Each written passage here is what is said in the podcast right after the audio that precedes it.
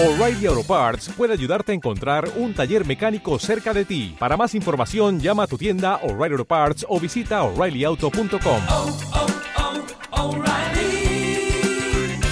oh, Parts.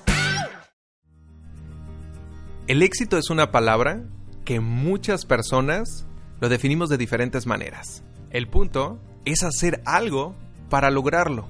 Y qué mejor que el tener un muy buen impulso para lograr el éxito. Y el día de hoy, precisamente para hablarme de éxito, pues se encuentra alguien que tiene pues muchísima experiencia en lograrlo. Bienvenido.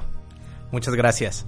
Me llamo David Carrizosa, tengo 35 años y soy originario de Guadalajara. Soy tapatío, pero me considero Phoenician y soy dueño de varios negocios aquí locales en Phoenix, Arizona. David Carrizosa, es un placer tenerte con nosotros aquí en Regente porque eres un claro ejemplo de el éxito. Y bueno, muchas de las personas te podemos conocer a través de las redes sociales y vemos que pues sí, definitivamente eh, vas de un lado a otro y siempre ayudando y empoderando a muchas personas para que también eh, puedan tener éxito, ese impulso que necesitan.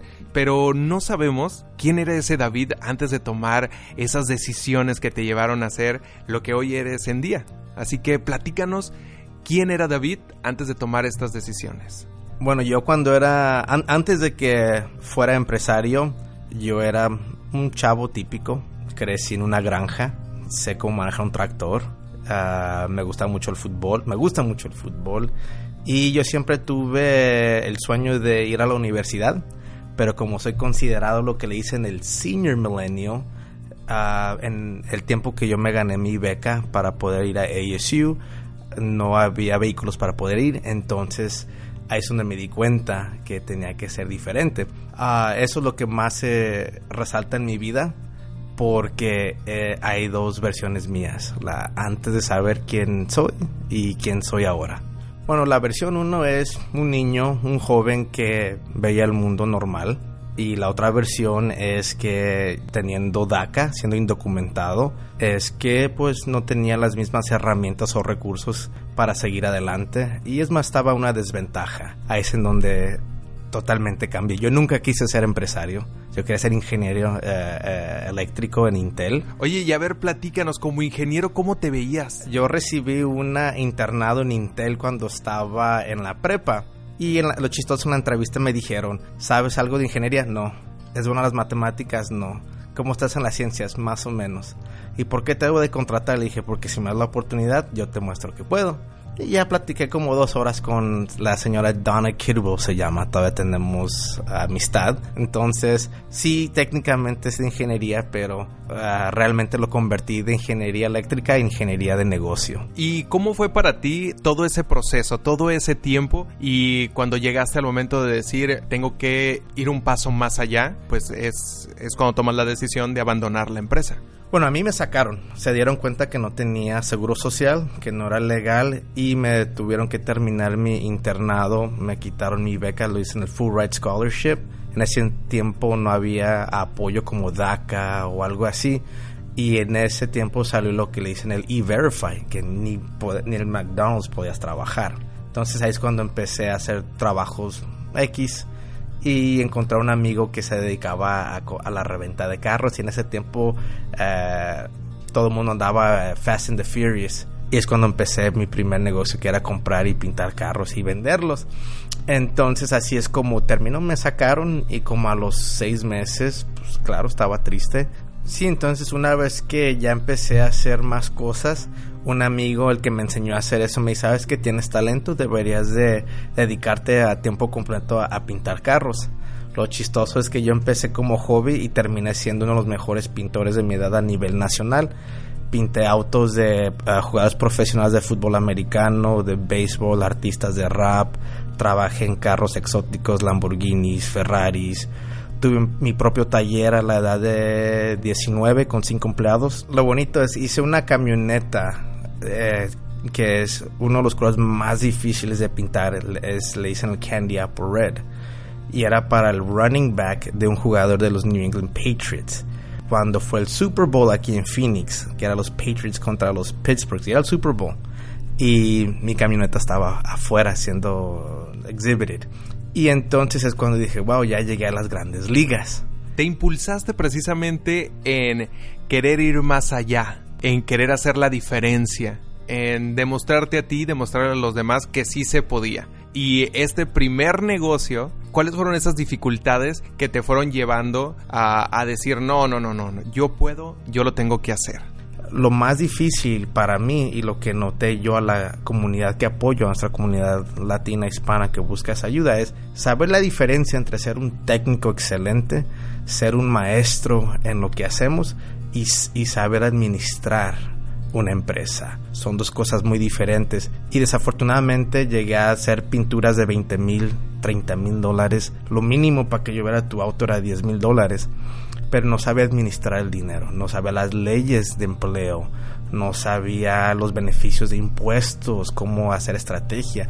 Y ahí es donde perdí todo mi dinero. Fue en eso y en ser joven. Una vez que ya tuve mi taller bien y, y tenía varios clientes de varios estados, lo que pasó fue salió la ley de SB 1070. Y en ese tiempo pues me trataban como un rey porque te traía autos muy exóticos para exhibir y, las personas que exhibían el vehículo. Y fui a manejar allá a Scottsdale sin licencia. Me pararon, siendo la ley SDB 1070. Me metieron al, a ICE. Duré 30 días en seguridad máxima porque ya no había espacio en el ICE regular. Entonces ahí es donde pues perdí el taller, perdí el hambre, perdí la motivación, no de seguir adelante, pero no querer hacer eso. Y ahí es donde prácticamente, por así decirlo, tocas fondo de nueva cuenta, pero hubo algo que te hizo despertar y empezar esta nueva faceta. Dejé todo eso y me puse a limpiar casas con mi mamá porque no sabía qué hacer. Duré como dos años, un poquito más de dos años y me puse a escuchar audiolibros mientras que limpiaba casas, oficinas, eh, leía todos los días, veía todos los webinarios gratis, hice todo lo que pude por más de 24 meses. Entonces ya para los 25 me di cuenta que ya tenía otra, otra mentalidad y fue como un switch de, de apagado aprendido. Y es cuando abrimos la primera tienda que tenemos. Mi mamá es la que la abrió y yo es cuando me metí y empecé a aprender cómo administrar un negocio, cómo crecerlo, cómo que trabaja automáticamente sistemas, procesos, toda la ciencia. Y 10 años más adelante tenemos una cadena todavía de tiendas. ¿En qué te apoyaste para poder eh, aprender este, este tipo de estrategias? ¿Cómo fue que lo aprendiste? ¿En qué te fuiste apoyando para poder adquirir este conocimiento? Yo tengo un, un vicio a ser enfocado a hacer la mejor versión de mí pero como subconsciente sabía que era indocumentado, o que soy indocumentado aunque tengo DACA, y que no tenía una, un degree para poder hablar de negocio y, y, siempre me sentí menos. Entonces dije, como dice el dicho, trabajo duro siempre le gana el talento. Me puse a leer todo lo que pude, libros usados, webinarios, YouTube, Google, y empecé a preguntarle a gente exitosa que si los podía entrevistar para hablar con ellos, los invitaba a un café. Y así empecé a crecer mis mentores, empecé a ir a talleres, todo lo que había gratis es lo que usé. Y llevo yo, técnicamente llevo 17 años desde que empecé mi primer negocio. Ahí lo que pasó me di cuenta que muchos recursos de aquí de Estados Unidos se necesita un seguro social, pero hay muchos recursos que no lo necesitas. Y entonces este país sí le brinda a la gente que quiere seguir adelante. Son escasos y, son difíciles de encontrar en veces, pero existen. Y yo empecé por medio del SBA, el SBDC, SCORE y diferentes organizaciones que son ah, fundadas a nivel federal. Entonces es lo que, como decimos en México, ¿no? A picar piedra en donde, en donde se pudiera. Y es lo que hice.